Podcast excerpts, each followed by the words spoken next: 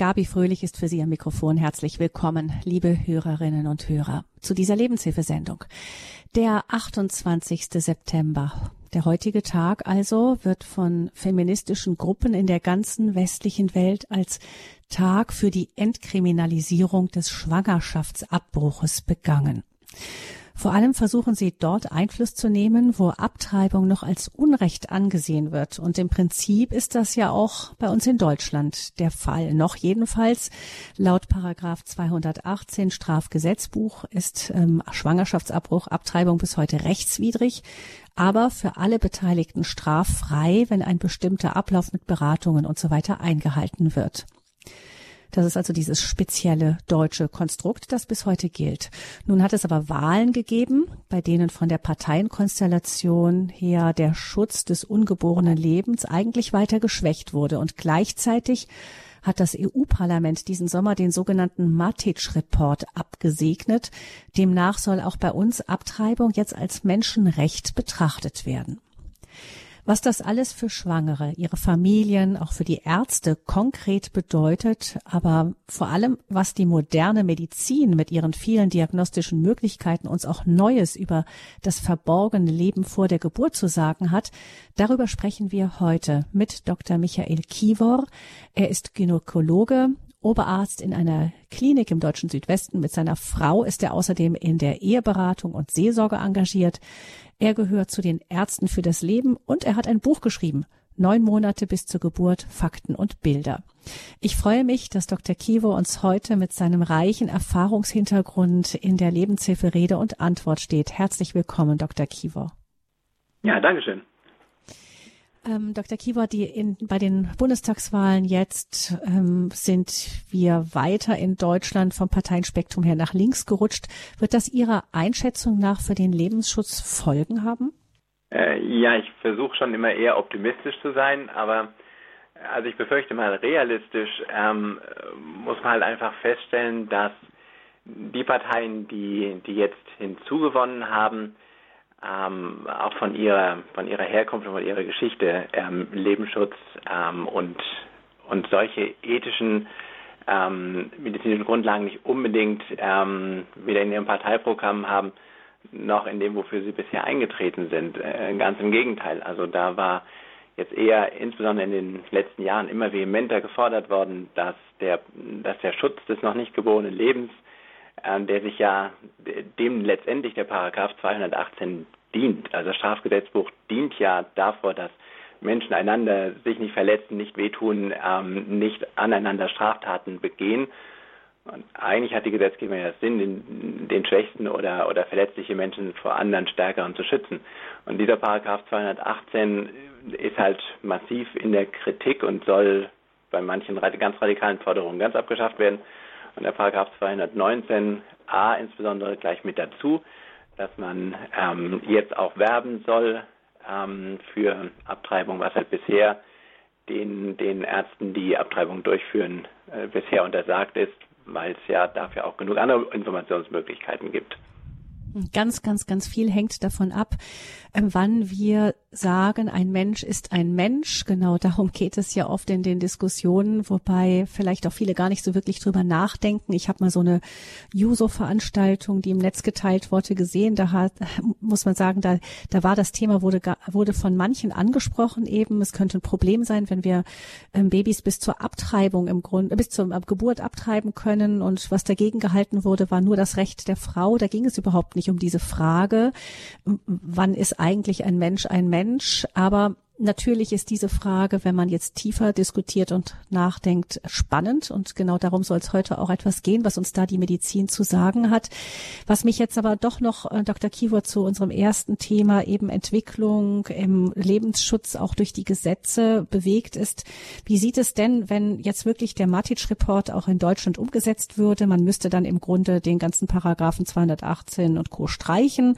Und ähm, dann, da steht aber auch drin, dass Ärzte und Pflegepersonal ähm, eine Gewissensfreiheit haben, was das Thema angeht und niemand dazu gezwungen werden kann, an einer Abtreibung teilzunehmen. Also man darf sich immer mit Berufung auf die Gewissensfreiheit daraus ziehen. Ähm, steht das dann auch auf dem Spiel? Also Sie sind ja auch Oberarzt in einer Klinik. Kann das konkrete berufliche Folgen für Sie haben?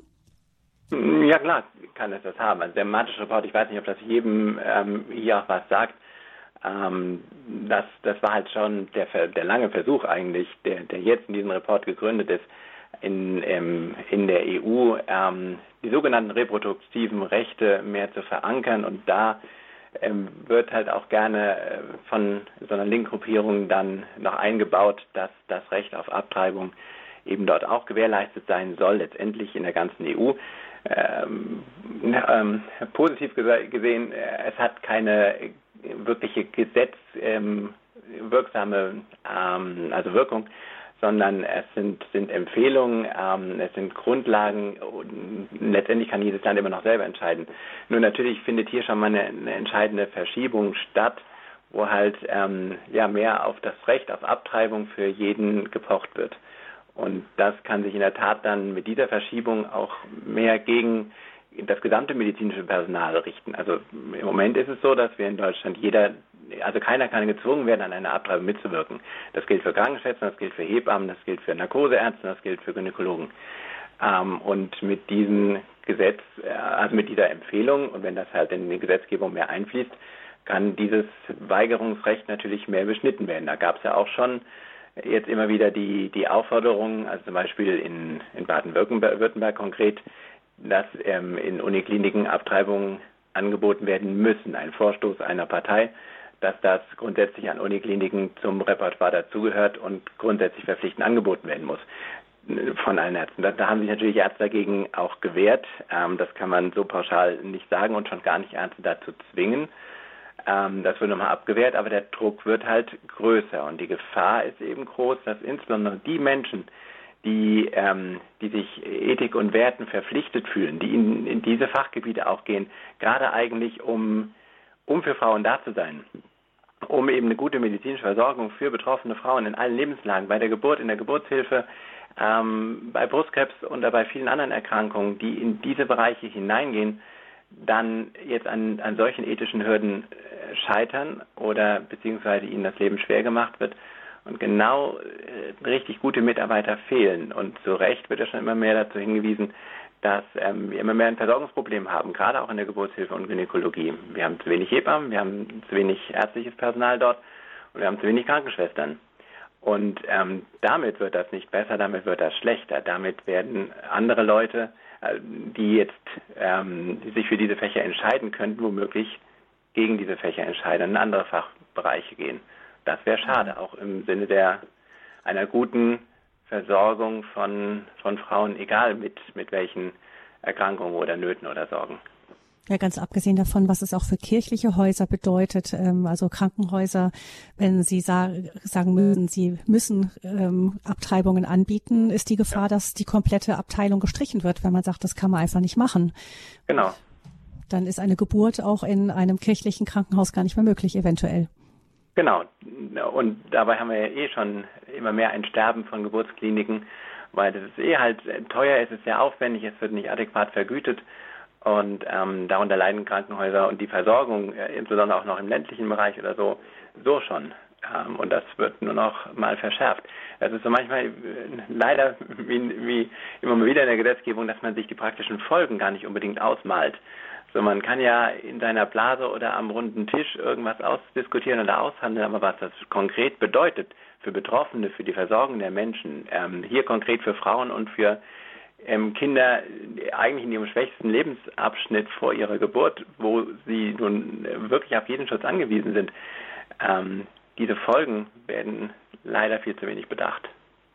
Wahrscheinlich wird es da wie in so vielen Fällen davon abhängen, wie viele einfach fest stehen bleiben an dem Punkt. Wenn es genug sind, dann, dann kann noch ein Einfluss bleiben, trotz allem.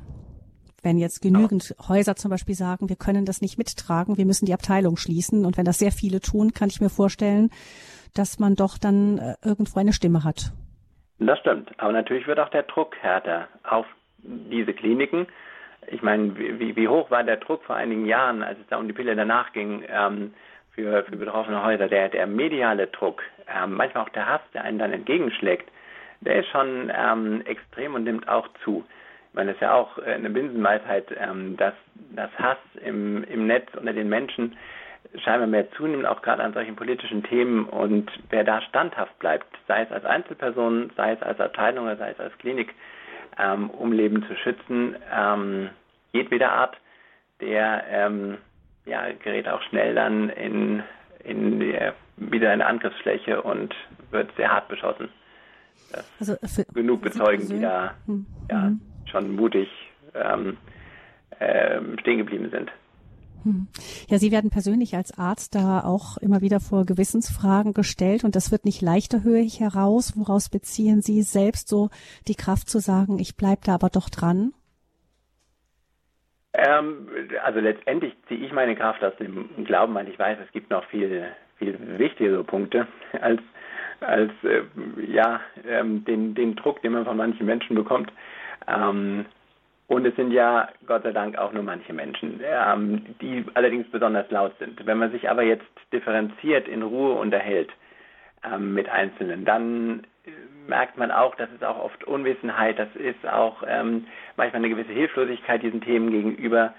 Und ähm, ja, und ich glaube, da haben wir auch eine Aufgabe, eine Verpflichtung, ähm, gewissen ähm, fehlenden Fakten oder fehlendem Wissen über solche Zusammenhänge ähm, zu begegnen und den, den Menschen auch mit, mit guten Argumenten und äh, trotzdem auch mit, mit Respekt und mit Achtung entgegenzutreten. Und ähm, auf der anderen Seite ist es auch wirklich ein bisschen leichter geworden, ähm, denn als ich angefangen habe als Arzt, da war es wirklich sehr schwer, eine Anstellung zu bekommen. Und wenn man da nicht gemacht hat, was, was der Chefarzt oder was, ähm, was die Politik des Hauses war, wenn man da aufgemuckt hat, dann war man sehr schnell weg vom Fenster. Es waren befristete Verträge und da ist man sehr schnell rausgeflogen. Ähm, heute ist das nicht mehr so leicht, weil es viel zu wenig Ärzte gibt, viel zu wenig medizinisches Personal, ähm, viel zu wenig Hebammenschwestern, hatte ich ja schon gesagt. Und ähm, da muss es sich auch eine Klinik und auch die Politik sehr genau überlegen, ob sie sich das erlauben kann, hier das Personal, was noch bereit ist, hier die Arbeit zu machen, ob sie das wirklich so einfach verprellen kann oder ob man deren Stimme nicht durchaus auch hören muss. Also heutzutage verliert man die Stelle nicht mehr so schnell. Das hat auch sein Gutes. Dann, aber ich dachte ja vorhin eher mehr an den Nachwuchs auch und der mhm. Nachwuchs wird auch sehr schnell verprellt. Und warum geht, gehen junge Leute dann in solche Fächer, die in denen es so viele herausragende, herausfordernde ähm, Problemfelder gibt und der Druck eben durchaus ähm, ja, heftig wahrgenommen wird und eben leider auch heftiger geworden ist. Dr. Michael Kiewer, Gynäkologe, Oberarzt an einer Klinik im Südwesten Deutschlands, auch Eheberater und Seelsorger gemeinsam mit seiner Frau, ist bei uns Gast hier in der Lebenshilfesendung zum Thema verborgene Wunder, die ersten neun Monate im Leben eines Menschen. Wir machen jetzt einen kurzen Break mit Musik und dann möchte ich mit Herrn Dr. Kiewer noch weitersprechen, vor allem über die Frage, was sagt uns denn die moderne Medizin über die Entwicklung des Menschen vor der Geburt? Was sind da auch neue Erkenntnisse, aber vor allem auch, wie war die historische Entwicklung? Denn das ist sehr spannend zu sehen, was hat die Menschheit gewusst und geglaubt über den Beginn des menschlichen Lebens.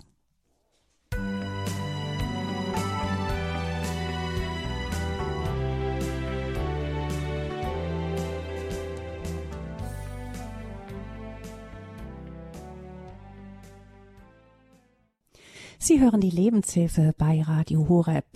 Verborgene Wunder, die ersten neun Monate im Leben eines Menschen. Unser Gast ist der Gynäkologe Dr. Michael Kiewer. Und wir sprechen jetzt mit ihm über die Entwicklung der medizinischen Forschung zum Thema Beginn des menschlichen Lebens. Ähm, Dr. Kiewer, wann hat man eigentlich angefangen, in der Mensch, also seit wann diskutiert die Menschheit über den Lebensbeginn und den Schutz von Ungeborenen? Gibt es da irgendwo so einen Anfangspunkt? das ist eine ganz schwierige Frage. Weiß ich nicht, ob es den wirklich gibt. Ich meine, das ist ja stückweise Erkenntnis. Man, äh, so ist halt auch Wissenschaft, so ist Forschung. Man kommt immer mehr in kleinen Schritten und manchmal auch wieder in Rückschritten, ähm, hoffentlich, ähm, ja, was ist Wahrheit, aber hoffentlich einer besseren Erkenntnis immer mehr auf die, auf die Spur. Und das ist ein, ein spannendes Entdecken, ähm, Schritt für Schritt. Und ich denke, was vor der Geburt passiert, das hat Menschen schon ganz lange umtrieben. Ähm, ist ja auch logisch. Man, man wollte wissen, ist man schwanger oder nicht. Früher konnte man das nur am Ausbleiben der Regel so ungefähr ähm, datieren und dann sich ungefähr ausrechnen, wann dann ein Kind kommt und was dazwischen passiert. Das war verborgen, das war wundersam. Man hat es ja damals so schön genannt, in freudiger Erwartung ähm, befindet man sich, bis halt dann das Kind äh, einigermaßen fertig geboren wird. Aber ähm, was dazwischen passiert, da gab es halt viele Spekulationen, weil natürlich keiner konnte ja reinschauen. Man konnte nicht, nicht wirkliche Studien betreiben. Ähm, das kann man halt erst ähm, zum Beispiel mit Ultraschall, ähm, wo man natürlich mehr sichtbar machen kann. Das kann man aber auch mit dem Forschungsgebiet der Embryologie. Ähm, ein, ein sehr, sehr spannendes Gebiet, wo man halt ja, Schritt für Schritt einfach jetzt mehr Erkenntnisse zusammengetragen hat. Aber wann das angefangen hat, das weiß ich nicht. Aber ich glaube, mhm. ähm, dass, dass Leute sich Gedanken darüber gemacht haben, das wahrscheinlich schon immer. Ja, es gibt ja sehr früh aus dem Alten Testament auch schon eben den berühmten Psalm 139, wo es schon darum geht, ähm, dass der Mensch da im Innern des Mutterleibes gewoben und wunderbar geschaffen wird. Also so ein Empfinden dafür ist ja schon sehr alt. Genau. Ähm, und eigentlich das, was da beschrieben wird, wie die Organe schon gebildet werden, das hat ja die moderne Wissenschaft eigentlich nur bestätigt. Also wie so oft war, war das, was in der Bibel steht, schon viel früher da und, und die Wissenschaft bestätigt es. Ähm, auch sehr spannend letztendlich äh, ist ja auch klar, dass das uns interessiert, weil so haben wir alle angefangen. Das ist alle unsere Vergangenheit. Wir gucken uns Familienalben an, wo man Babybilder sieht, aber eigentlich hat unser Leben ja schon viel früher begonnen. Nicht erst ab dem Moment, wo es sichtbar wird. Das ist ja schon ein bisschen, ähm, das ist halt das, das altertümliche Denken, dass man sich nur auf das beruft, was man sehen kann. Wenn ein Kind geboren wird, dann sieht man es. Aber was vorher ist, sieht man noch nicht. Und äh, ja, jetzt hat, kann man es halt besser sichtbar machen. Also Abtreibung gibt es ja auch nicht erst seit der Neuzeit, das ist ja auch schon eine uralte Geschichte. Ähm, hatte man denn da immer schon ein Unrechtsbewusstsein irgendwie gehabt oder gar nicht unbedingt? Ja, ich meine, in der Tat gab es auch damals ähm, schon in der Antike äh, pflanzliche ähm, Stoffe, die ähm, von denen bekannt war, dass sie eine abtreibende Wirkung haben. Äh, das gab es in Ägypten, das gab es in Babylonien, das gab es im antiken Griechenland und im antiken Rom. Ähm, das Unrechtsbewusstsein gab es insofern nicht, weil äh, je nachdem nach, nach Philosophie dieser antiken Kulturen galt halt ein, ein Baby auch noch gar nicht wirklich viel und schon gar nicht ein, ein nicht gesundes Kind, in den Augen der Mehrheit nicht gesund. Ähm, also in Griechenland zum Beispiel war es üblich, dass sogenannte Monstren, also Kinder, die irgendeine auffällige Fehlbildung haben, ähm, getötet wurden oder liegen gelassen wurden ähm, und in, letztendlich sich selbst überlassen wurden und gestorben sind und nicht großgezogen wurden. Das war, heute würde man sagen, grausam, aber das war in der Antike in manchen Kulturen üblich oder in Rom war es so, dass der Patriarch entscheiden dürfte, ob ein Kind überhaupt angenommen wird oder sterben muss nach der Geburt wenn er halt meinte, ich habe schon genug ähm, Kinder von einem Geschlecht oder so, oder es könnte womöglich nicht mein eigenes sein, konnte er den Daumen nach unten senken und dann dürfte dieses Kind nicht mehr weiterleben. Ähm, heute für uns unvorstellbar, aber ähm, das Unrechtsbewusstsein war so noch nicht da. Das war äh, mit dem Judentum war eine, eine Kultur da, in der das Judentum ähm, äh, mit der Bibel schon mit der Tora klar und deutlich gemacht hat, hier ist Gott am Wirken von Anfang an. Und Gott bildet den Menschen nach seinem Angesicht. Und weil der Schöpfer wertvoll ist, ist auch sein Geschöpf wertvoll von Anfang an. Das war eine ganz neue Denkweise, also beziehungsweise nicht neu, sie war von Anfang an. Aber es war halt in einer Kultur verwurzelt, die sich von den ganzen umgebenden Kulturen ähm, sehr unterschieden hat. Und mit dem Christentum äh, setzt halt die weitere Verbreitung dieser Gedanken ein, dass eben auch ein Kind mit einer Erkrankung durchaus wertvoll ist und geliebt ist und ähm, von Gott geschaffen ist. Und dass ähm, auch ein Kind, was jetzt ähm, ja erstmal nicht angenommen wird, bei Gott angenommen ist. Hm. Durch seinen Wert auch einen Schutz sich daraus ergibt. Abgesehen von, von den zehn Geboten, ähm, mit denen du das nicht töten. Ja, man sieht da, wie sich ähm, schon das Judentum und dann später auch das Christentum einfach unterschieden hat von dem, was drumherum stattfand, auch in diesem Bereich. Jetzt ist es aber allerdings, ähm, wenn man gar nicht so richtig weiß, was im, im Mutterleib vor sich geht, man konnte, das haben Sie ja gerade gesagt, nicht reingucken. Es war sowas wie eine Blackbox, da ähm, wusste man nicht, was da drin ist. Ähm, war es denn überhaupt klar, dass dann schon so früh es sich da auch um einen Menschen handelt? Da gab es ja auch ganz unterschiedliche Theorien, ab wann dann eben dieses Etwas, was da ist, auch wirklich ein Mensch sein soll. Genau, das, ähm, das ist auch durchaus verständlich aus menschlicher Sicht. Also, äh, also was, was halt, glaube ich, ähm, Mehrheitsmeinung ist ähm, von ganz vielen Menschen ist, dass ein noch nicht geborenes Kind in einem sehr frühen Stadium ja noch gar nicht richtig menschlich sei, weder vom Aussehen her noch von dem, was es quasi leisten kann oder an, an, an Sinnesempfindungen bringt, in Anführungsstrichen. Ähm, das Problem ist natürlich nur, wenn man dann diese Menschen fragt, wann beginnt denn dann Leben, ähm, gibt es auch keinen klaren Einschnitt und das ist dann in die Beliebigkeit gestellt. Der eine sagt natürlich ab der Zeugung, dann gibt es aber die anderen, die sagen ab dem ersten Herzschlag oder ab der zwölften Woche oder ab, ähm, wenn das Gehirn gebildet ist, äh, ab irgendwelche Leistungen erbringbar sind vom Kind und so weiter und so fort oder ab der Geburt oder nach der Geburt. Also das ist dann eine Beliebigkeit, die letztendlich auf, auf Unwissen beruht, denn letztendlich ist es ja eine kontinuierliche Entwicklung. Ähm, nicht in Stufen, nicht in Abschnitten, nicht in irgendwelchen Leistungen, sondern so entwickeln wir uns ja alle. Ich hoffe, dass, dass auch wir alle uns ja noch weiter und vorwärts entwickeln. Und das ist ja nicht abgeschlossen. Ein, ein Säugling entwickelt sich zum Kind, ein Kind entwickelt zum Teenager und, und so geht die Entwicklung weiter. Und das ist halt vor der Geburt nicht anders. Ähm, sogar noch viel rasanter, noch viel spannender. Mhm. Und so ein Beispiel ist zum Beispiel, ähm, ich weiß nicht, wer das mal gehört hat, ähm, wer sich da dafür interessiert, es gab einen, einen Heckel mit einer biogenetischen Grundregel, ähm, das war Anfang 1900, das war jetzt auch nicht weiter ähm, also oder andersrum, es war verständlich, denn er hat einfach Embryonen angeguckt und festgestellt, Hühner- oder Hundeembryonen sehen ja ganz ähnlich oder fast gleich aus wie ein Menschenembryo in einem frühen Entwicklungsstadium. Er hat gesagt, naja, wenn das so ist ähm, und sich der Mensch da gar nicht unterscheidet, dann entwickelt sich der Mensch erst später seinen wirklichen Menschen. Kann man annehmen, wenn man jetzt nur auf das Äußere guckt. Aber wenn ich nur auf das Äußere gucke, könnte ich auch sagen, die Erde ist flach, weil ich sehe ja auch keine Rundung der Erde. Was Heckel halt nicht wusste, ist, dass ähm, die DNA komplett anders ist.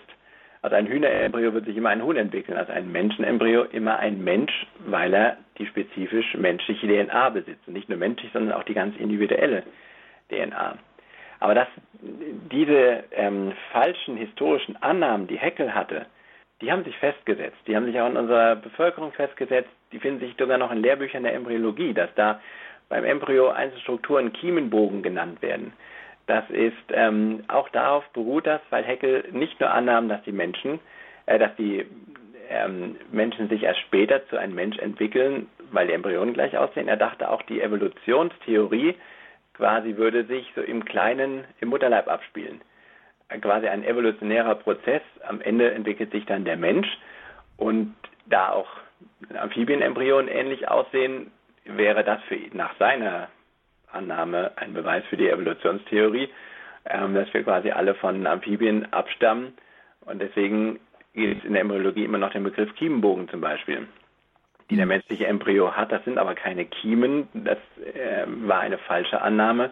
Es sieht so ähnlich aus wie Kiemen, aber das sind einfach Furchen, die sich da ganz natürlich in einem gewissen Stadium befinden und dann auch wieder weggehen.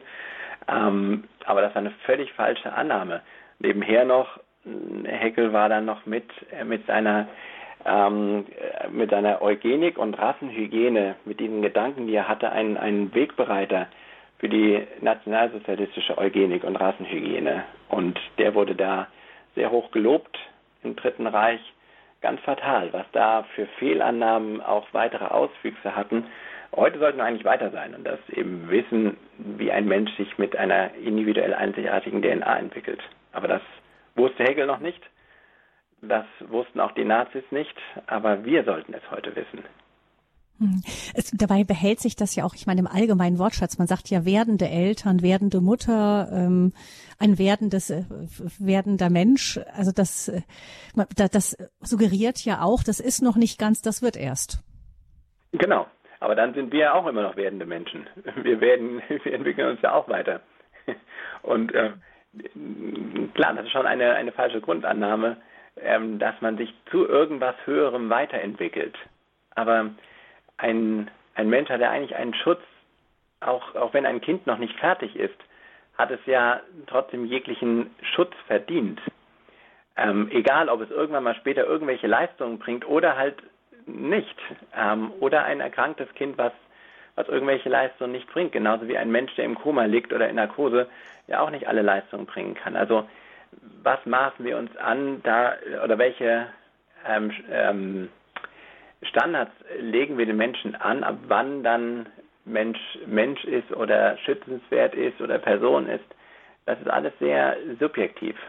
Ja, da gibt's ja verschiedene Versuche. Eben auf der einen Seite, wenn, ich habe mal gehört, ähm, wenn das Herz anfängt zu schlagen oder vorher bei der Einnistung in die Gebärmutter oder man versucht immer irgendeinen Punkt zu finden, was Abtreibung angeht. Es ist Monat drei. Ist natürlich besonders wenig einleuchtend, dass irgendwie zehn Sekunden vorher soll es nicht kein Mensch sein und zehn Sekunden später ist es einer, wenn nämlich ähm, das Stichdatum fällt.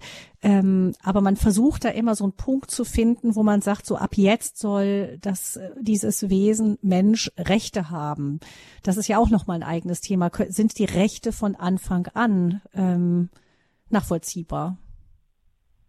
Also von ja. der Verschmelzung von Samen und Eizelle. Sie sagen ja in dem Moment, wo die menschliche DNA da ist, einfach aus der heraus sich alles entfaltet. Also das ist ja dieser eine Moment, der ja schon sehr, sehr früh angesetzt ist. Genau. Also Interessant ist ja auch, wenn man Biologen fragt, die jetzt eigentlich da nun auch die Fachleute sind, ähm, wann fängt mensch menschliches Leben an, sagt die überwältigende Mehrheit der Biologen ab der Befruchtung. Eigentlich medizinisch ist es und biologisch ist es ganz klar. Wenn da ähm, eine Samenzelle verschmelzen und dann eine einzigartige neue DNA entsteht, ist damit was einzigartig Neues entstanden, was vorher nicht da war. Und wenn man es denn lässt und wenn alles gut läuft, dann entwickelt sich das eben weiter zu uns Menschen, die wir jetzt ähm, heute uns hier unterhalten oder zuhören. Ähm, das ist eine kontinuierliche Entwicklung, die da begonnen hat und nicht irgendwann später oder nicht irgendwann äh, in irgendwelchen Stufen irgendwas sich groß verändert hat, sondern es läuft kontinuierlich weiter. Aber die komplexe Frage ist natürlich dann noch das, darüber hinaus, wann ist denn ein Mensch dann eine Person und ab wann setzt welcher Schutz ein? Aber das, ähm, wie gesagt, wird dann sehr windig, weil wenn, wenn sich ein Mensch kontinuierlich entwickelt ähm, und wir keine klaren Stufen definieren können, dann können wir auch nicht ähm, persönliche Persönlichkeitsrechte und so weiter und Schutz irgendwann später ableiten. Und wenn wir das halt in diese Beliebigkeit setzen, zum Beispiel ab der Geburt, was ist die Geburt? Die kann in der 24 plus 0 Schwangerschaftswoche stattfinden oder ähm, es kann eine Übertragung sein, dass es erst nach dem errechneten Geburtstermin ist. Das sind ähm, viele willkürliche Grenzen. Ähm, bis wohin dann zwei Philosophen ja gefordert haben, man müsste auch Kinder nach der Geburt, wenn sie sich als behindert erweisen oder nicht als äh, leistungsfähige Teile der Gesellschaft, dann muss man sich auch konsequenterweise nach der Geburt umbringen können. Das wäre ja nach, das wäre die Entwicklung zurück in die Antike dann in dem Fall. Genau, absolut. Ähm, wenn wir halt kein klares Wertefundament mehr haben, dann, dann wird es eben windig. Und deswegen äh, müsste man eigentlich diese Entwicklung schützen, dass der Mensch sich auch weiter kontinuierlich entwickeln kann, ohne Stufen, ohne unsere Wertung. Das ist immer das Problem, wenn andere Menschen sich über andere oder Schwächere erheben und meinen, äh, unsere Standards als die stärkeren können wir jetzt übertragen auf Schwächere. Und das hat in der Menschheitsgeschichte schon, schon immer ganz traurige oder schreckliche Auswüchse gehabt. Mhm. Dass natürlich ähm, mit einer Schwangerschaft, einer nicht geplanten Schwangerschaft auch große Notlagen für eine Frau entstehen können, das ist äh, natürlich, das kann man gar nicht leugnen. Das gibt manchmal wirklich dramatische Fragen, die sich da stellen. Aber ähm, das ist dann das Thema mehr für die, die Seelsorge, wo man sagt, man kann trotzdem nicht das Problem lösen, indem man einfach sagt, naja gut, da ist nichts, das ist nur ein Zellhaufen. Ja, genau, das ist, ist ein komplexes Feld. Ich meine, wir würden ja nicht darüber reden, wenn es ganz, ganz einfach wäre. Also es, äh, es gibt natürlich auf jeden Fall die Not der Eltern, die man sehen muss, der man begegnen muss, wo man, wo man äh, Mut machen muss und wo man äh, Lösung und Hilfe aufzeigen muss, wo man auch schauen muss, wie kann man einen Weg mit den Eltern gehen, wenn sie entmutigt sind, wenn sie keine Lösung sehen oder wenn ihnen halt die Informationen fehlen. Und daher, das ist jetzt vielleicht ein bisschen zu kurz gekommen, jetzt haben wir ein bisschen philosophisch oder, äh, oder juristisch äh, oder biologisch äh, uns unterhalten, aber wenn man eben den Einblick hat, wie wunderbar ein Mensch sich entwickelt, was das für ein, ein Wunderwerk ist, was da alles entsteht, ähm, äh, auch dann sieht man das nochmal mit einem ganz anderen Blick. In diesen Blick haben halt wir Mediziner oder, oder Embryologen, die halt sehen können, wie wunderbar ein, ein Mensch schon ganz früh sich entwickelt. Die sehen können im Ultraschall, wenn das Herz schlägt oder das Kind sich bewegt. Die, die wissen, wie früh ähm, das Herz schon schlägt, auch wenn ich es noch nicht im Ultraschall sehe. Das ist ja noch viel früher. Selbst mit den besten Geräten kann ich noch nicht ähm, in, der, in der dritten Lebenswoche ganz früh das schlagende Herz sehen. Aber ich weiß, da schlägt es schon und da, da, da entwickelt sich der Mensch schon mit, mit seinen Sinnen, mit der Gehirnentwicklung, mit der Gefäßentwicklung, mit den Extremitäten ganz fantastisch eigenartig. Und wenn man da den, äh, einzigartig wollte ich sagen, äh, eigenartig auch, weil jeder Mensch mhm, einzigartig mhm. und in einer Einzigartigkeit. Und wenn man das den Eltern klar macht, wie was da Wundervolles geschieht, dann kann man vielleicht auch mehr dahin kommen, dass man wirklich in freudiger Erwartung ist. Ähm, ich glaube, wir haben äh, diese German Ängst und, und, die, die Ängstlichkeit und die Befürchtung, das ist etwas, was, was sehr überhand genommen hat. Und Mut zu machen zu einem eigenen Kind, ähm, zu dem, was dann alles kommt, auch mit allen Unwägbarkeiten. Ähm, aber dadurch wächst und reift man, da schenkt man ähm, einem anderen menschlichen Leben ähm, Möglichkeiten, Entwicklungsmöglichkeiten, die wo ich denke, die aller, allerwenigsten Menschen bereuen das jemals. Klar gibt es immer Höhen und Tiefen. Klar sind Kinder eine Herausforderung und eine Lebensveränderung. Also jeder, der Kinder hat, weiß das. Das wird nicht, nicht immer einfach, will ich auch nicht bagatellisieren. Aber wunder, wunderschön. Und wenn man dann im Alter zurückblickt, also ich habe noch äh, auch am Sterbebett nicht Menschen gesehen, die gesagt haben, hätte ich doch bloß mehr in Karriere oder hätte ich doch bloß mehr, mehr in meine finanziellen Möglichkeiten investiert und, und mehr verdient, sondern die sagen alle, hätte ich doch bloß mehr in Familie investiert und äh, mehr Zeit mit meinen Angehörigen verbracht. Und dazu gehören eben Kinder. Also ich will einfach ein bisschen Mut machen. Was da vor der Geburt geschieht, ist fantastisch und einzigartig. Und das sehen wir viel zu wenig. Vielleicht können wir da mal ganz kurz ein bisschen reinzoomen auch mal in das, was da passiert und was auch die neue Forschung sagt. Man hat ja, also wir kennen fast alle, denke ich mal, diese wunderschönen Bilder, diese Fotos, die es auch gibt ähm, von dieser Entwicklung des, des äh, vorgeburtlichen Lebens. Das ist ja wunderbar. Ähm, aber man weiß ja auch viel mehr auch inzwischen über das Bewusstsein von einem Embryo im Mutterleib. Was weiß man denn heute, Dr. Kivor, was so ein ganz, ganz kleines äh, Kind im Mutterleib schon mitbekommt? Ab wann entwickelt sich da Wahrnehmung und Bewusstsein? Ja, auch da, also ähm, man muss auch anmerken, natürlich wissen wir überhaupt nicht alles. und wir wissen vieles noch nicht. Da sind noch so viele Wunder, wo wir nur staunend daneben stehen können. Ähm, aber man weiß, dass das Gehirn entwickelt sich schon ab der fünften Woche, dass da die, diese synaptischen Verschaltungen stattfinden, dass die Nerven gebildet werden. Natürlich die Nervenendigungen, die Sinnesorgane, die bilden sich natürlich weiter aus, aber eben auch da kontinuierlich. Es gibt nicht einen Punkt, wo ich sagen kann, jetzt ab der fünften Woche äh, ist das Gehirn, äh, hat begonnen sich auszubilden, damit ist es jetzt äh, ne, ne, was anderes ähm, von seiner Wertigkeit als in der vierten Woche. Denn das, das beginnt ja schon ganz früh, schon in der zweiten, dritten Woche beginnt sich das Neuralrohr zu bilden, wo äh, das, das Rückenmark, die, die Verschaltung schon angelegt werden. Und dann geht es halt kontinuierlich weiter und das gehört auch mit, nicht mit der Geburt auf. Also nach der Geburt geht es ja eben noch weiter. Die Kinder, die geboren werden, können auch noch nicht richtig sehen und das Gehirn ist noch lange nicht fertig ähm, ausgereift, ausgebildet mit seinen Verschaltungen. Das kommt erst Stück für Stück, hoffentlich dann auch mit einer adäquaten Förderung. Aber Kinder können schon sehr früh ähm, wahrnehmen, was auch schon im Mutterleib passiert. Sie können ähm, auch den Stress der Mutter schon mitbekommen. Sie können laute, das, das Gehör bildet sich auch schon relativ früh aus. Sie können Lärm, sie können auch die Stimme der Eltern wahrnehmen. Und ähm, die erscheinen dann auch vertraut, wenn das Kind geboren wird, auch schon vom Vater. Und, das heißt, ähm, es ist auch für, für ein Kind nicht unerheblich, äh, also vor der Geburt schon, ob es zum Beispiel gewollt ist oder nicht. Also das kann ein Kind spüren. Das gibt ja auch in der Psychologie inzwischen auch Ansätze, die versuchen, auch die vorgeburtlichen Erlebnisse irgendwie zu verarbeiten. Genau, die pränatale Psychologie, genau, das ist auch ein neues Forschungsfeld, super spannend. Ähm, hier in Heidelberg gibt es auch eine Forschungsgruppe darüber. Ähm, aber das steckt noch ein bisschen in den, in den Kinderschuhen, würde ich sagen. Da gibt es noch sehr viel zu entdecken und sehr viel zu forschen. Äh, klar ist das schon, ich meine, wir wissen, dass bei, bei Alkohol hat natürlich in der Schwangerschaft direkte Folgen, das, das weiß man heute. Aber dass die Psyche da auch eine Rolle spielt, definitiv. Aber auch da sind wir jetzt nicht ähm, dadurch äh, in einem, einem heftigen Maß vorherbestimmt.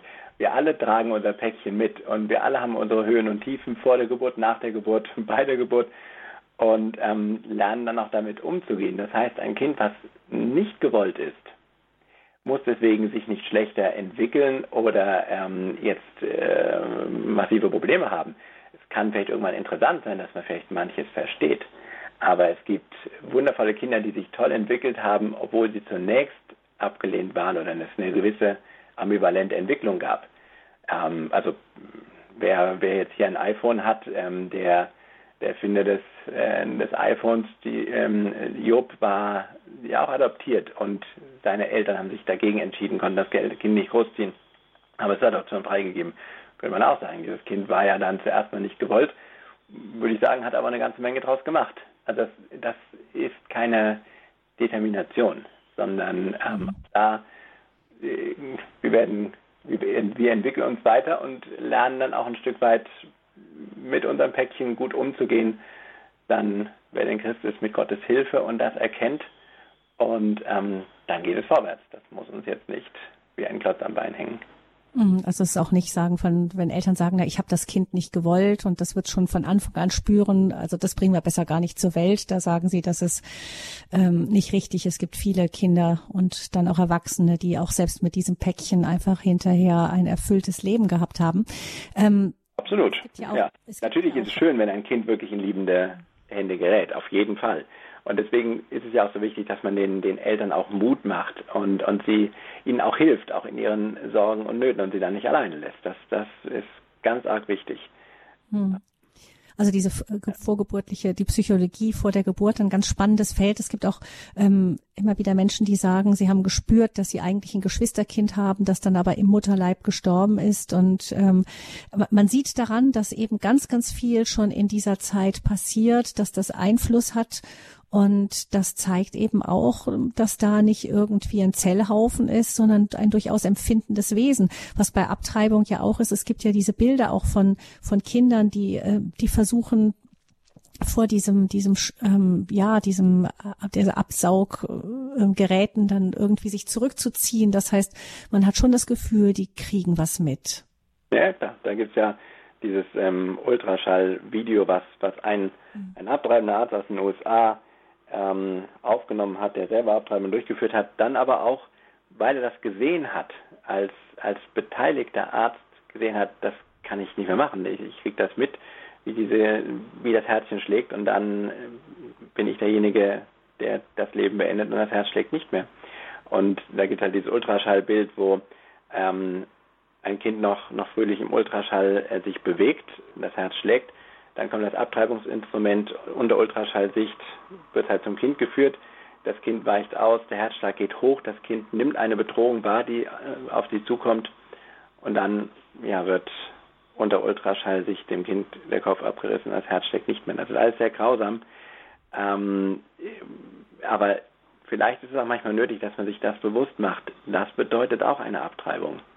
Das heißt, wer dafür eintritt, dass diese Kinder nicht mehr geschützt sind, setzt sich eben dafür ein, dass, dass auch dieses Grausame passiert. Und man muss es einfach beim Namen nennen. Damit darf ein Kind nicht mehr weiterleben mit einer Abtreibung. Das Leben dieses Kindes ist beendet und ist eine sehr blutige Angelegenheit. Jedes Kind wird geboren. Auch ein Kind bei einer Abtreibung wird geboren und kommt auf die Welt. Die Frage ist, ob lebendig oder tot. Und eine Abtreibung ist ein sehr blutiges Geschäft. Und deswegen gibt es ja auch äh, jede Menge Menschen, die engagiert sind für den Schutz von nicht geborenen Kindern und deren Eltern und deren Müttern, die entweder selber eine Abtreibung hinter sich haben oder halt ähm, Abtreibung selber durchgeführt haben und dann irgendwann gesehen haben, das kann ich nicht mehr. Das ist, ähm, ich, ich habe das selber erlebt, das ist zu schrecklich und ich möchte jetzt andere Menschen schützen, Mütter wie Kinder. Dr. Kiewer, da könnte man Ihnen ja auch sagen, ähm, ja, das ist jetzt wirklich äh, sehr, sehr hart, was wir da sagen. Und ist das nicht grausam gegenüber von Müttern, die sich eben aus einer Notlage heraus für eine Abtreibung entschieden haben und dann jetzt sich das anhören müssen? Sollte man da nicht dezenter mit umgehen? Könnte man ja auch als Argument sagen. Könnte man sagen, das stimmt.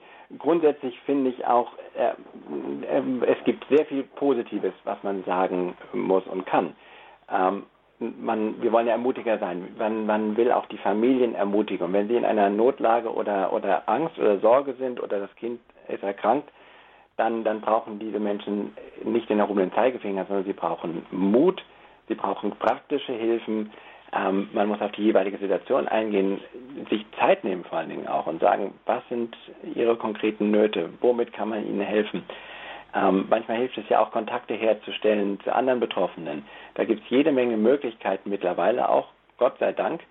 Ähm, nehmen wir an, die Diagnose lautet Trisomie 21, da gibt es so viele Organisationen, die da praktisch helfen. Ähm, so viele selber Betroffene, die gesagt haben, wir haben ein Kind mit Trisomie 21. Anderen Müttern oder Eltern, die, die jetzt mit dieser Diagnose konfrontiert sind, denen wollen wir praktisch helfen. Ähm, und deswegen ist die, das Mutmachen so wichtig. Aber auf der anderen Seite als, als Arzt wäre es unredlich, wenn man nicht eben auch über die Konsequenzen aufklärt. Das muss ich bei anderen Sachen auch.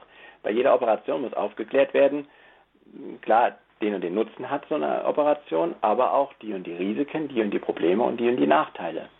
Wenn ich das verschweige, dann letztendlich ist das ein medizinischer Fehler. Wenn also selbst wenn hier Blinddarmentzündung oder Gebärmutter entfernen, darüber muss ich aufklären, was es auch für negative Konsequenzen hat. Und dann, so ist das heute zu Recht auch, dann kann die Patientin oder der Patient selbst bestimmt entscheiden, ja, jetzt habe ich abgewogen, jetzt will ich das, oder die Risiken sind mir zu heftig, solange ich jetzt die Wahl habe, äh, mache ich das dann nicht.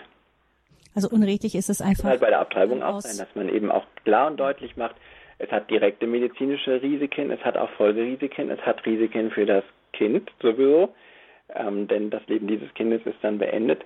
Und das muss man abwägen. Und, und da muss man auch sagen, das erleben viele Frauenärzte, aber auch viele Seelsorger, Psychotherapeuten, ähm, wenn das dann Betroffene Jahre, Jahrzehnte später kommen und sagen, hätte ich das doch bloß vorher gewusst. Jetzt ähm, habe ich dieses Päckchen, was ich zu tragen habe. Ich habe eine Abtreibung hinter mir. Und, ähm, und jetzt ist mir erst bewusst, ähm, was das eigentlich bedeutet, was das für mich, für mein Leben bedeutet. Ähm, wie wäre mein Kind jetzt, ähm, wenn es hätte leben dürfen? Und, und wenn man dann diesen Satz hat, hätte ich das doch bloß gewusst, das macht einen, denke ich, schon nachdenklich. Vor allem ist es auch so, dass manche ähm, das unbewusst auch spüren und nach ähm, einer Abtreibung, wo sie sich vorher wenig Gedanken haben, plötzlich wirklich auch von Albträumen oder auch körperlichen Beschwerden heimgesucht werden. Das trifft nicht jede Frau, aber es gibt immer wieder Frauen, die das trifft, die vielleicht auch besonders sensibel darauf reagieren. Und ähm, da hilft es ja nicht, so etwas zu verdrängen und so zu tun, als wüsste man nicht etwas, was man in Wahrheit ja eigentlich weiß. Ja, genau. Das ist natürlich ein, ein, ein schwieriges Feld. Man natürlich sieht die andere Seite das so, man, man darf den Menschen kein schlechtes Gewissen machen. Andererseits ist es quasi auch eine Entmündigung, wenn man nicht über das gesamte Bild und das gesamte Spektrum aufklärt und informiert. Ähm, darum geht es ja auch, um, um eine, eine vernünftige, ausgewogene Information, wo man nicht Sachen weglässt, natürlich auch nicht, nicht Ängste unnötig schürt oder ein schlechtes Gewissen macht, und, ähm, und Menschen äh, damit in die Ecke treibt. Das, das ist halt die Herausforderung einer, einer verantwortungsvollen Aufklärung, die eben Mutter und Kind sieht mit all ihren Nöten, ähm, die beide sieht. Und letztendlich ein Fürsprecher ist natürlich auch für das nicht geborene Leben, denn dieses Kind ähm, kann ja seine Stimme noch nicht erheben, aber natürlich auch unbedingt die, die Nöte der, der Mutter sieht. Verborgene Wunder, die ersten neun Monate im Leben eines Menschen. Das ist die Lebenshilfe heute mit Dr. Michael Kivor. Er ist Gynäkologe und Mitglied der Ärzte für das Leben. Und Sie, liebe Hörerinnen und Hörer, sollen auch noch die Möglichkeit bekommen, sich mit einzuschalten in diese Sendung mit Ihren Fragen, vielleicht auch mit einer persönlichen Erfahrung. 089 517 008 008 ist die Nummer zur Sendung. 089 517 008 008. Wir freuen uns, wenn wir gleich mit Ihnen ins Gespräch kommen können.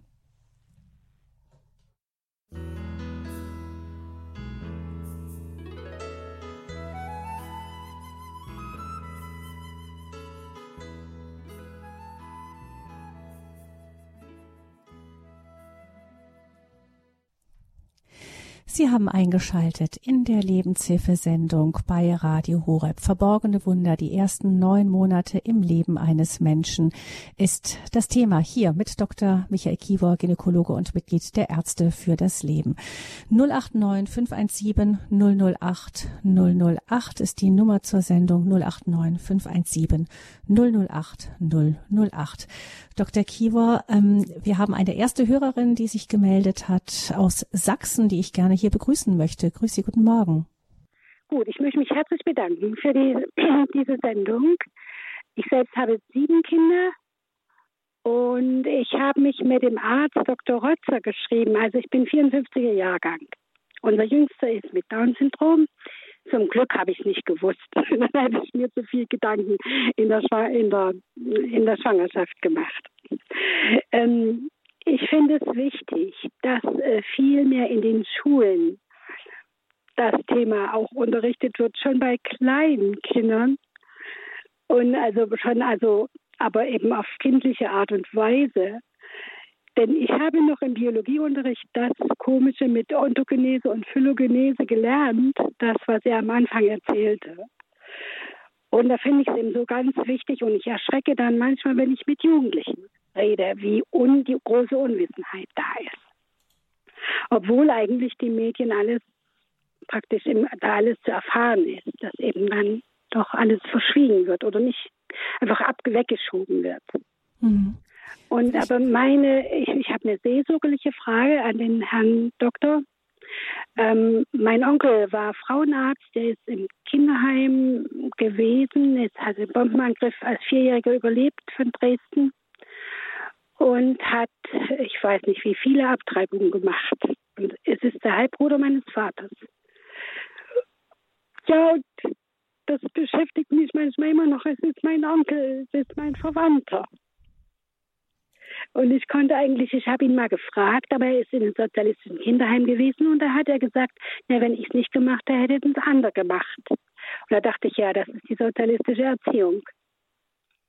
Und ja, wenn ich da marxistisch-leninistische Partei lese, da hole ich die Tiefluft. Mhm. Denke, oh nein, diese ganze, ja, das ganze Denken. Es hat mich jedenfalls sehr gefreut, äh, diesen Vortrag zu hören. Und ich wünsche einfach viel dem Lebensrecht ganz viel Kraft und weitermachen.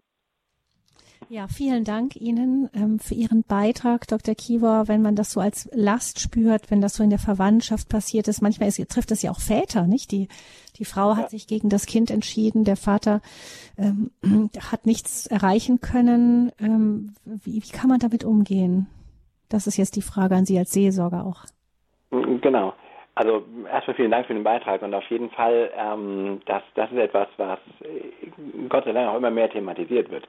Früher hat man darüber geschwiegen. Jetzt ähm, kommen auch immer mehr Menschen, auch zu Psychotherapeuten, auch zu Seelsorgern mit, mit genau so einer Problematik. Wie gehe ich damit um, wenn ich das selber gemacht habe? Entweder, dass ich eine Abtreibung selber an meinen, an meinen eigenen Körper habe durchführen lassen ähm, oder als, als Partner meine Frau dazu gedrängt habe, was ja auch bei manchen Männern der Fall ist, die das dann auch später bereuen und damit natürlich mitbeteiligt waren oder sogar mit Schuld waren, weil wie oft geschieht das unter Druck ähm, oder eben als medizinisches Personal. Letztendlich gibt es ja keine einfachen Lösungen, aber ähm, als Christ sage ich natürlich, da haben wir die wunderbare Möglichkeit der Vergebung in und nur in Jesus Christus. Und das hat ja, alle Kulturen haben letztendlich wenn man es auf einen, einen Nenner bringt, das Bedürfnis ähm, nach Vergebung, wenn wir, weil wir alle wissen, wir haben Sachen falsch gemacht in unserem Leben. Ähm, oder gibt es alle möglichen Wege, aber ich denke, der einzige wirkliche Weg, der trägt, der Vergebung, ist der Weg in Jesus Christus, den er uns angeboten hat. Und das war und ist für Menschen in, in allen Zeiten, in allen Generationen äh, so ein so ein Wunder, wirklich ein Wunder, ähm, wirkliche Vergebung zu erfahren. Und das, ähm, äh, da können wir jetzt stundenlang reden, wie Menschen das erfahren haben. Ähm, auch in der, in der Bibel gibt es keinen Superhelden, sondern sie hatten alle Dreck am Stecken. Wir sind alle Sünder, da ist keiner perfekt. Und ähm, nicht so eine Sünde ist jetzt größer als eine andere, sondern die Frage ist, wie gehen wir damit gut um? Erkennen wir das und wollen wir das bekennen und ähm, bereuen wir das und nehmen wir Vergebung an in Jesus Christus? Wer jetzt kein Christ ist, da muss man sagen, also vielleicht das ist jetzt keine Entschuldigung für alles, aber man darf auch ruhig sagen, die meisten wissen wirklich nicht, was sie tun. Und natürlich in solchen Regimes, wo so ein massiver Druck ist, zum Teil auch eine richtige Gehirnwäsche, dass das gar nicht, gar nicht klar ist den, den Menschen, ist natürlich auch ein Stück weit, ähm, sollte man auch durchaus Mitgefühl haben mit den Betroffenen, die dann ja selber auch Opfer sind von ähm, unmenschlichen Regimes, von Ideologien, die Menschen da hineindrängen und hineindrücken das ist schon wirklich schwer, da dann durchzublicken. Ich denke, das ist eben auch unsere Aufgabe. Dafür ist jetzt so eine Sendung auch so wichtig und so gut, darüber aufzuklären, darüber zu informieren, dass wir eben nicht wieder Opfer von Ideologien sind oder von falschen Vorstellungen, sondern dass wir erkennen, da haben wir eine, eine Verantwortung, sind die Verhältnisse tatsächlich, ähm, so sieht es wirklich auch schon vor der Geburt aus und ähm, worum es geht. Um mhm. Letztendlich geht es um Menschenleben. Und ja, und dann vielleicht auch der, der, das Wissen darum, dass auch die Opfer am Ende dann auch in Gott geborgen sind. Das kann einem ja auch dann wirklich einen, einen Frieden dann auch noch geben. Auch genau. wenn man unter dem Unrecht, das da geschehen ist, leidet und vielleicht auch mitleidet mit jemandem, der ähm, das getan hat und das selber wirklich gar nicht äh, so merkt oder nicht sieht. Ja. Hm. Ich das fängt ja oft schon so mit den Worten an. Also wie es in den kommunistischen und sozialistischen Ländern hieß, Schwangerschaftsunterbrechung. Mit ja wenn man nimmt solche Worte und denkt, ah, ich unterbreche eine Schwangerschaft, irgendwann später geht es ja weiter. Nur das Leben dieses betroffenen Kindes ist für immer vorbei. Und mhm. dieses Leben geht nicht weiter. Und ob eine Schwangerschaft jemals weitergeht und ob überhaupt oder ob dann unerfüllter Kinderwunsch später kommt oder so, das, das wissen wir ja gar nicht. Aber das mhm. mit den Worten wird dann schon so viel getrickst und, und beschönigt. Und deswegen, was, was die Dame eben aus Sachsen auch richtig sagt, es ist in der Tat so wichtig, dass wir da schon früh ansetzen und auch Kinder informieren. Dazu sollte Schule und Schulbildung eigentlich auch da sein, um über solche Zusammenhänge aufzuklären. Und deswegen, wer auch immer das hört, wer in Schulen ist, in Elternbeiräten oder selber Lehrer ist, ähm, laden Sie gerne Leute ein, die sich damit auskennen und die informieren. Wir wollen nicht indoktrinieren, wir wollen keinesfalls irgendwo Kinder einseitig informieren, aber zu einer Schulbildung, denke ich, gehört unbedingt dazu, zu wissen. Umfassende ähm, Informationen auch darüber, über das, was da Wie entsteht genau. Leben, entsteht ja. vor der Geburt, wie wunderbar entwickelt sich der Mensch. Bei aller Aufklärung, wir sind ja so eine angeblich aufgeklärte Gesellschaft, aber das gehört unbedingt dazu. Dankeschön, unsere Anruferin aus Sachsen. Alles Gute, Gottes Segen Ihnen. Als nächstes begrüße ich Frau Schreiner, die uns aus Weißenburg anruft. Frau Schreiner, guten Morgen. Guten Morgen. Erstmal vielen herzlichen Dank für diesen tiefen Vortrag. Zwei Sachen fallen mir da einfach ein. Ich war als Schülerin bei der ersten Insemination dabei in Erlangen und ich habe damals gedacht, ich bin hier zu viel. Irgendwie bin ich hier zu viel. Also das habe ich bis heute noch nicht richtig. Vielleicht können Sie uns das genau erklären, was das war? Das kann, ich glaube, das, das kann der Herr Doktor besser als ich. Und das nächste wäre mir dann, ähm, ja, Insemination doch heißt, äh, Patientin kommt zum Arzt mit ihrem Mann. Ähm, der Mann geht in die Kabine, ähm, gibt mhm. sein Ejakulat ab und das kommt über die Spritze vom Arzt dann in die Gebärmutter und mhm. so die Frau muss dann gut zwei Stunden nachher noch liegen ähm, äh, und so will man einfach Menschen, die bis jetzt noch, oder Ehepaare, die bis jetzt noch kein Kind bekommen konnten, zu, zu diesem Kind verhelfen. Und ich habe einfach gespürt, ich habe da so ein gespaltenes Verhältnis nach einem, nach, nach einem Jakobusweg, sind mir diese ganzen Situationen eingefallen, die ich eigentlich nie verarbeitet hatte und habe dann Gedichte geschrieben und eins davon ist beim Dr. Pregula diese Insemination. Mhm. Und das Zweite, das hat was Sie noch lange beschäftigt. Mhm. Ja. Und das Zweite, was ich nicht kenne, eine Frau, deren Schwiegermutter eine Freundin hatte, die Engelstreiberin, sagte man damals, oder Engelmacherin, die konnte nicht sterben, weil acht Kinder oben an der Leine hingen, die sie umgebracht hat. Also das, das, Sterben für die Frau war ganz, ganz furchtbar. Noch was Positives. Ich habe eine Freundin, die auch eine Abtreibung ähm, hinter sich hatte von einem mit einem Schwarzen, also ein, ein Mischlingkind, und die hat 13 Namenstags, äh, 13, wie heißt es, Patenkinder. Also mhm. wie sie das dann auch positiv verarbeiten konnte und hätte jetzt einen ganz tiefen Glauben. Es ist meine beste Glaubensschwester, die ich mir vorstellen kann. Mhm. Dankeschön, Frau Scheiner, dass Sie uns das erzählt haben. Dankeschön. Ich denke, Dr. Kiewer, wir können es einfach so stehen lassen. Mhm. Persönliche Erfahrungen mit dem Thema. Vielen Dank, Frau Schreiner. Alles Gute Ihnen nach Weißenburg. Und Vielen Dank. Ich weit würde ich weitergehen zu Herrn Josef aus Brandenburg. Guten Morgen, Herr ja, Josef. Laudito Jesus Christus, Josef aus Brandenburg, Ortsteil ist bei Küritz, genau. Ähm, ich habe das sehr äh, interessant äh, mitverfolgt und bin eigentlich auch selbst Betroffener. Und zwar habe ich auch von euch damals schon, also so bin ich zu Radio Horror gekommen, mir die CD schicken lassen 2011. Also ohne mein Wissen wäre ich Papa geworden mit Zwillingen und die sind in der 15. bis 17. Woche abgetrieben worden. Ist mein, meine Vermutung, als nicht verheirateter hat man ja kein Auskunftsrecht. Und äh, wie gesagt, ähm, ich wollte darauf eingehen, die Geschichte, wenn Frauen in Nöten sind, wenn ich das höre, ja. Also sie können das Kind äh, austragen, manche, und legen es dann neben die Babyklappe. Es gibt Babyklappen, es gibt Hilfen, ja.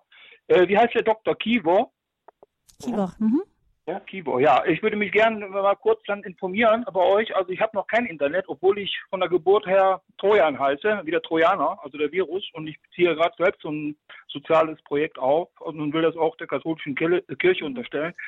Und ähm, wie gesagt, ähm, dass, dass ein, ein Mensch entsteht nicht. Das ist, sagen wir mal, bei den Griechen hieß das die Kopfgeburt Zeus. Athene war eine, Kopfgeburt äh, des, des, des Vaters, dieses Göttervaters Zeus. Ja, also ein Kind entsteht nicht erst, wie der, der Doktor das auch ausgeführt hat. Also ein Herz, das man noch nicht schlagen kann, heißt nicht, dass es nicht da ist. Es kommt nicht durch Zauberkraft mit dem Fingerschnipp. Ja, das ist äh, so ganz logisch. Also ich, nicht was ich nur was ich sehen kann, ja, also Otto sagt hier, Tuberkel hat uns entdeckt, der, der Dings da, also die, Otto-Sketche, ja. Also nur was man sehen kann, das ist auch da, ja. Wie sagte Goethe, zwei äh, äh, Seelen schlagen mit meiner Brust und äh, es gibt mehr, als man sich äh, zwischen äh, Himmel und Erde erklären kann, ja. Also um es mal so, so auszudrücken, ne.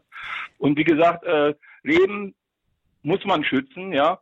Also sonst ist es ja quasi, äh, ja, dann lass doch, dann lass, dann lass doch auch die Pädophilen zu ihrem Recht kommen, ja. Also ob das Kind jetzt als als äh, äh als als als als nicht lebenswert eingestuft wird oder noch nicht äh, Schmerz empfinden kann. Also wenn ich sowas höre, ja, jedes Tier hat hat Angst vor den Menschen, weil allein die Gedanken schon töten können, ja, und nicht erst der Sauger da. Also wenn jemand in ein Zimmer kommt, ja, also ein Kind ist in einem behüteten Raum, das ist der Gebärmutter. Herr, Herr Josef, ja. Herr Josef, Entschuldigung, dass ich kurz unterbreche. Genau, genau. aber ich glaube, wir haben Ihren Ansatz verstanden. Einfach Sie, Sie, Sie sehen, ja, dass da ein Unrecht ist und ähm, und wundern sich darüber, dass das nicht so wahrgenommen wird. Wenn ich es richtig verstehe, haben auch eine persönliche Geschichte damit. Ähm, genau. Vielen Dank für Ihren Beitrag. Für Möglichkeiten, was, was, ähm, was er eben ja, sagte, natürlich, mit gerne. Babyklappen, aber auch ein Kind zur Adoption freizugeben. Und nur mal so um eine Zahl, also auch auf jedes Kind, was zur Adoption freigegeben wird, warten elf Paare, die sich sehnlichst ein Kind wünschen. Natürlich ist auch die ungewollte Kinderlosigkeit ein, ein immer größeres Problem, hat viele Gründe. Ähm, ein paar haben wir heute schon angesprochen, aber ähm, das, da kann man auch sehr gewiss sein, dass diese Kinder auch in liebende Hände kommen. Ähm, und dann, dann mit noch ein paar aus ihrer ungewollten Kinderlosigkeit dann, dann auch einen neuen Weg beschreiten kann. Also da kann ich auch nur ermutigen, aber das ist natürlich auch ein harter Weg für die für die Mutter, die dann die durch die Schwangerschaft geht und das Kind dann dann hergibt, das ist nicht leicht für alle genau, das, das, ein kein leichter, also eben diese diese Überwindung dazu erstmal zu sagen, ich stehe dazu, man sieht auch, dass ich ein Kind bekomme, genau. ich bringe es auf die Welt und ich gebe es dann ab und werde dann auch noch als Rabenmutter, das schaffe es dann vielleicht gar nicht mehr, es abzugeben am Ende. Ich denke, da, da sind viele Hürden, die da überwunden werden müssen. Da muss man Mut machen, auch den Betroffenen und den den Weg dann auch begleiten und und äh, ja jede erdenkliche Hilfe, das das ist denke ich auch unsere Aufgabe. Das ist, wir wollen das ja hoffentlich heute nicht nur hören, sondern auch überlegen, was können wir praktisch tun und an den Betroffenen beistehen und helfen und unterstützen, das ist ganz, ganz wichtig. Und ich glaube, was da auch ein Problem ist, dass man in der Tat, was Sie gerade sagten, äh, dass dann so jemand sich als Rabenmutter womöglich fühlt, dass man ähm, ja da nicht mit erhobenen Zeigefingern und, und Schuldgefühlen kommt, sondern dass man erstmal den Menschen hilft, sie in den Arm nimmt, ihnen Lösungen äh, aufzeigt und, und für sie da ist in ihren Nöten. Hm, vielleicht werden manche auch sagen, ich gebe das Kind hinterher ab, aber dann am Ende behalten sie es sogar. Also da wird es wahrscheinlich viele Wege geben. Ich danke Herrn Josef und begrüße zum Schluss noch ganz geschwind zum Ende der Sendung Frau Elisabeth aus Mittelfranken. Ich grüße Sie, grüß Gott. Ja, grüß Gott. Ich kann an dieses Thema jetzt gerade anschließen mit der Babyklappe. Und zwar habe ich eine, eine Geschichte, die mich sehr bewegt. Äh, meine Tochter und ich, die hochschwanger war mit dem vierten Kind, wir waren zu einem Neujahrsempfang für Frauen eingeladen und da war eine Frau, die dies, äh, den Vortrag über die Moses Moses-Projekt gehalten hat. Und das ist eben, wo äh, Frauen in Not äh, ihre Kinder abgeben können, anonym. Und äh, meine Tochter, die konnte also gesellschaftlich damit rechnen, dass ihr viel zukam, wenn das Kind geboren wurde und hat spontan eben äh, gesagt, was da jetzt an finanziellem kommen sollte zu uns, das werde ich jetzt diesem Projekt spenden. Und es ist auch so geworden. Und dann hat es gar nicht so lange gedauert. Da rief diese Frau an, die den Vortrag auch gehalten hatte. Sie war sogar, glaube ich, das war in Amberg in der Oberpfalz, ist schon 14 Jahre her. Äh, rief an und hat gesagt, also von dem Geld ist jetzt ein Kind geboren worden und, und hat, ist auch schon äh, adoptiert. Und das bewegt mich so sehr. Und wenn ich jetzt meinen äh, Enkel sehe, der jetzt 14 Jahre alt ist, und dann muss ich immer an diese Geschichte denken, dass er irgendwo noch vielleicht ein geistiges Geschwisterchen hat. Und das, das passt jetzt so schön auf diese Babyklappe, wo das vorher äh, besprochen war. Also es ist wunderbar ausgegangen dann für diese Frau. Das war mein Vielen Beitrag noch zum Schluss. Dankeschön, das äh, passt tatsächlich sehr schön. Es gibt immer Wege und Möglichkeiten. Vielen ja. Dank, Frau Elisabeth, dass Sie uns von dieser einen Möglichkeit erzählt haben, mit der Sie auch eine persönliche Geschichte haben. Dr. Kivor, das ist vermutlich auch das, was Sie versuchen, dann auch in der Begleitung den Paaren mitzugeben. Es gibt Wege für fast im Grunde für jede Situation, oder? Ja, ja, würde ich auf jeden Fall so sehen, aber es sind natürlich individuell sehr verschiedene ähm, Schicksale, Nöte, Fragen, Zweifel.